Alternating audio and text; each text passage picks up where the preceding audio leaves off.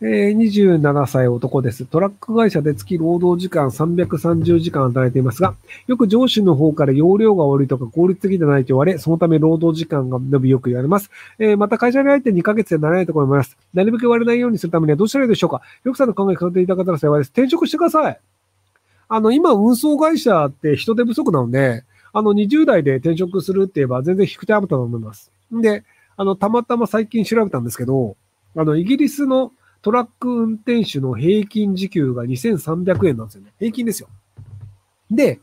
あの、イギリスって今、あの、トラック運転手足りないので、去年まで、まあ今もちょっとわかんないですけど、確か去年まで、あの、短期の労働ビザを外国人に発行するっていうのをやってたんですよ。まあ今もやってるのかもしれないですけど、ちょっと調べたんですけど、なので、あの、外国人でもトラック運転できるやつであれば、あの、時給2300円で働けるんですよね。で、あの、月に330時間働くんだとすると、年収1000万コースなんですよ。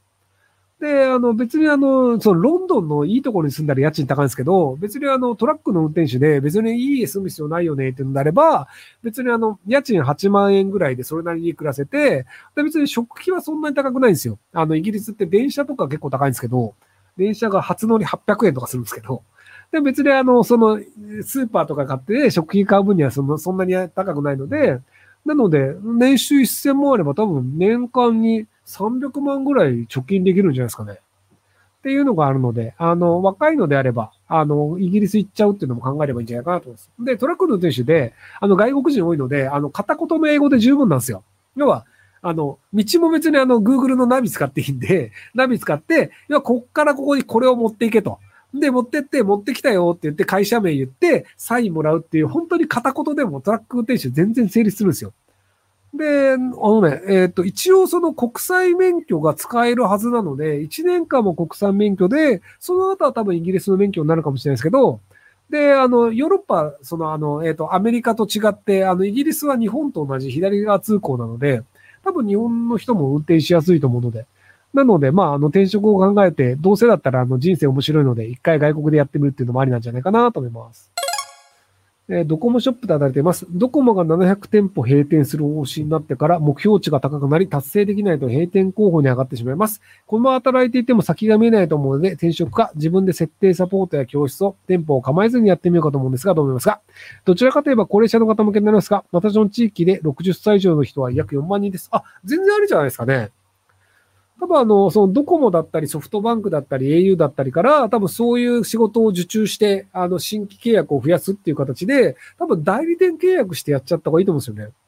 その公務、あの、そのなんか公民館みたいなところに借りて、で、その携帯電話を、その使い方を教えて、で、あの、何かあった時もサポート乗りますよ、みたいな形で契約するっていうので、その代理店として契約すると、多分あの、毎月の、あの、いくらか入るっていうところの、その、とこで自分の会社にお金が入るという形になるので、なので、その、高齢者の方は、あの、1円もそのマリモさんに払ってないんだけど、代理店経由で結果としてキャリアからお金が来るので、なんかすげえ親切にしてくれて、で、別に1円も払わなくていいやつっていう感じに高齢者から見えて、で、マリモさんはその代理店契約でお金がもらえるっていうのになるので、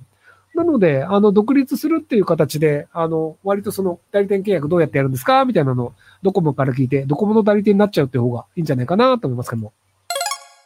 え子供が株主の会社の経理を主人が見せたからず子供と揉めています。発端は子供の会社から子会社を作り、主人の兄弟を社長にしたことから始まりました。子供は自分が代表取締役になって会社を見ていきたいようですが、通帳などお金流れを見せてくれません。やましいからだと思いますが、どうしたらいいですか？やましいからです。なので、あの、株主代表訴訟っていう形でやるのもあれなんですけど、それだとめんどくさいので、あの、次のその株主総会の取締役会を、取締役を決めるときに、代表取締役を自分にするっていう形で、子供が株主として自分をその取締役に任命して、で、その後取締役会で代表取締役になるようにするっていう形にすればいいんじゃないかなと思います。なので、あの、次回の株主総会1年後、まで、あの、我慢するのと、あと一応法律的な手続きになるので、そこら辺の弁護士さんに一回相談してやるといいんじゃないかなと思います。えー、私は日本に来て日本でエロゲの翻訳サイトを運営している韓国人です。最近収入安定的になったんですが、爆発に収入増えたりしません。何か方法はないでしょうか？えっと、多分ノウハウ自体は溜まってると思うので、同じようなことができる翻訳者を増やすのと、その、あの、翻訳しているサイトを増やしてください。なのでその翻訳するソフトをどんどん増やすのと、その翻訳者をどんどん雇って広げていくっていう感じで、その量を増やすと、多分その、に、その、で、今、韓国語と日本語の両方だけやってると思うんですけど、英語でやるとか、イタリア語でやるとか、フランス語でやるとか、いろんな言葉もその通訳雇えばいいだけなので、そういう感じで幅広く広げていけば、結構今後も市場は大きいんじゃないかなと思いますけども。で電気料金が来月から上がることを踏まえて、日本の住宅でソーラーパネル蓄電池のセット営業についての見解をお願いします。まあ、人騙していいんだったら儲かるんじゃないですかね。結局、その蓄電池って、あの、長期間持たないのと、あとエコだって言いながら、蓄電池の処理の仕方って決まってないんですよ。なので、蓄電池使えなくなったやつをどうやってリサイクルしていいかわからんっていうのがあるので、で、蓄電池ってその能力値はどんどん下がっていくっていうのもあるので、長期的にやるとなんかこう、結局損したじゃねえかとか、これあのなんか蓄電池の電池容量どんどん下がってるけどどうすんだって怒られるんですけど、あの、売っ払って逃げるっていうのであれば全然ありだと思うので、なので、エコであるとか、そのなんか長期的なそのお客さんとの関係性であるというのを考えないで、売っ払って逃げるっていうのであれば、全然ありなんじゃないかなと思います。えっ、ー、と、昨日のアベマでの村上ファンド創業者の方が、現在バブル以降の値上がり率は日経平均はニューヨークダウンの増加率と比較にならないとおっしゃっており、ただ30年前に戻っただけで、日本経済自体は何の進歩もないのでしょうか。ベアアップも以前ひるくさんもおっしゃってましたが、数千円単位でほぼ物価高と総裁どころがマイナスになってます。まあ、結局その株価は上がったんですけど、とはいえその、えっと、株価としての評価はあるのですが、日本の商品を海外の人が買うというのが増えてるわけではないので、なので長期的にはその、えっと、日本の利益がそんなに上がってるわけではないと。ただ、インバウンドに関しては伸び続けるので、インバウンド周りで投資をするのは全然ありなんじゃないかなと思いますけど、その、あの、ANA で今回、あの、東京に戻ったんですけど、やっぱ半分以上外国人だったんですよね。で、あの、羽田空港に行ったんですけど、あの、だいたい3、4倍かな？入、あの、その、えっ、ー、と、荷物チェックと入管のところの列になってて、で、ほとんど外国人なんですよ。なので、あの、まあ、えっ、ー、と、入管のところって、日本人だと、その、あの、電子申請のパスポートピーってやって取るところなんですけども、ガラガラで、で、外国人のところめちゃめちゃ列になっててっていうので、んで、あの、外国人列超長いんですよね。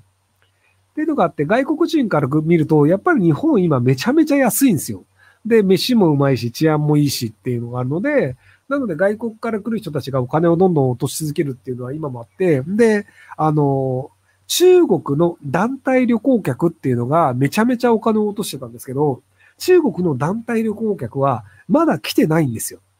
なので、そのヨーロッパとか、その個人で来れるような中国の金持ちとかだけが来てる状態で、あの、だいぶ空港混雑していて、で、空港の職員さんにも話聞いたら、あの、全然こう、なんか、